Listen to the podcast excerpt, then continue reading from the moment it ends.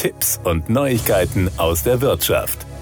Ein Forschungsteam der Hochschule Koblenz entwickelt eine neue Methode zur effizienten Verwendung von Baustoffen im Bauwesen. Das Ministerium für Wirtschaft, Verkehr, Landwirtschaft und Weinbau fördert dieses Projekt zur Stärkung der Kreislaufwirtschaft im Bauwesen im Rahmen des Inkubatorprogramms Rheinland-Pfalz, das darauf abzielt, die konkrete Umsetzung von innovativen Projekten zu fördern. Knapp 75.000 Euro wurden dem Fachbereich Bauen Kunstwerkstoffe dafür für die Dauer von zwei Jahren bewilligt. Bauen in seiner gegenwärtigen Form verbraucht Ressourcen, die limitiert sind. Die wichtigste der knappen Ressourcen des Bauwesens ist Siliziumdioxid in Form von Quarzsand und Kies, das in Deutschland nur noch für etwa 100 bis 120 Jahre verfügbar sein wird, erläutert Professor Dr. Jürgen Quark von Scheid, Projektleiter und Professor für Geotechnik und Vermessungskunde an der Hochschule Koblenz. Der Rohstoff wird für die Betonherstellung aber auch als Verfüllbaustoff bei Erdbaumaßnahmen verwendet.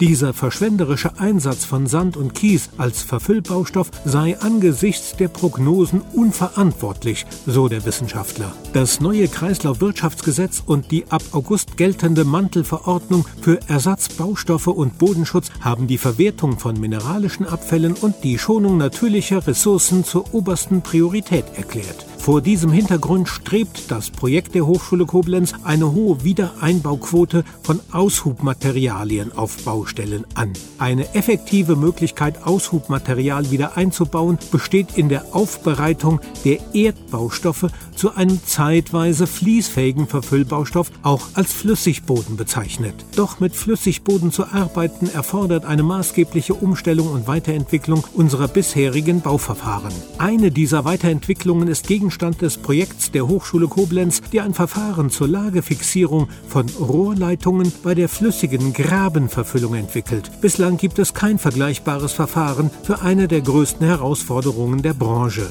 Das neue Verfahren basiert auf elektrokinetischen Effekten und bietet nicht nur eine innovative Lösung für die Bauindustrie, sondern hat auch weitreichende wissenschaftliche und wirtschaftliche Vorteile. Wir freuen uns über die Zusammenarbeit mit einem kommunalen Versorgungsunternehmen, um das entwickelte System in einer realen Baustellenumgebung zu erproben. So Quark von Scheid.